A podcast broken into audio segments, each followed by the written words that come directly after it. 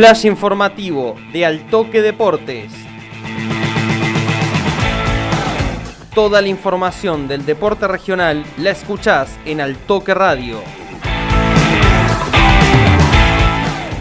Muy buen lunes, muy buen inicio de semana para todos los oyentes de FM Altoque 101.9 y a todos los seguidores de Altoque Deportes. Mi nombre es Iván Ortega y le traigo todo el resumen de la fecha 5 del torneo de apertura de Primera División A. Eh, la jornada dominical, lo más resonante fue que hubo cambio de líderes. Al comienzo de la fecha, tres elencos compartían la punta y solo uno la pudo conservar. Ese fue San Martín de Vicuña Maquena, que goleó 3 a 0 a Atlético San Basilio y es líder en soledad. La mala noticia para el azul de San Basilio es que Diego Escobar dejó de ser su entrenador. Los que bajaron de ese primer escalón fueron Municipal de Adelia María y Asociación Atlética Estudiantes. El celeste Adelia Mariense igualó 2 a 2 con Sportivo y Biblioteca Atenas. En Río Cuarto, el León, Estudiantes de Río Cuarto, perdió su invicto y cayó 1 a 0 ante Atlético Adelia María, que sumó su primer triunfo en el campeonato. Otro suceso que trascendió en esta fecha 5 de la apertura fue que Lautaro Roncedo le puso fin a su mala racha.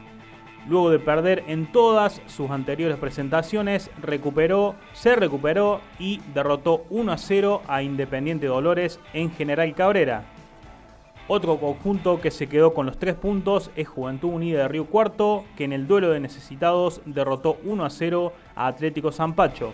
En Coronel Moldes hubo, hubo lluvia de goles, Deportivo Río Cuarto venció al local Toro Club por 4-3 y todo lo contrario sucedió en Alcira Gijena entre Ludgardis Riveros y Ateneo Vecinos de General Cabrera que igualaron 0 a 0.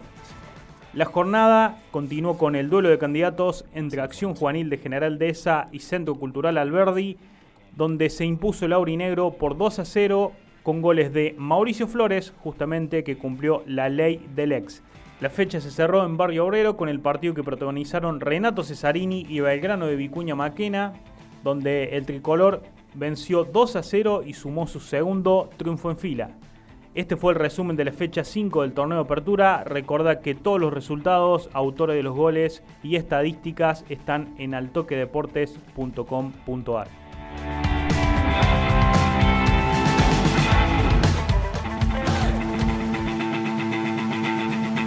Esto fue el flash informativo de Altoque Deportes.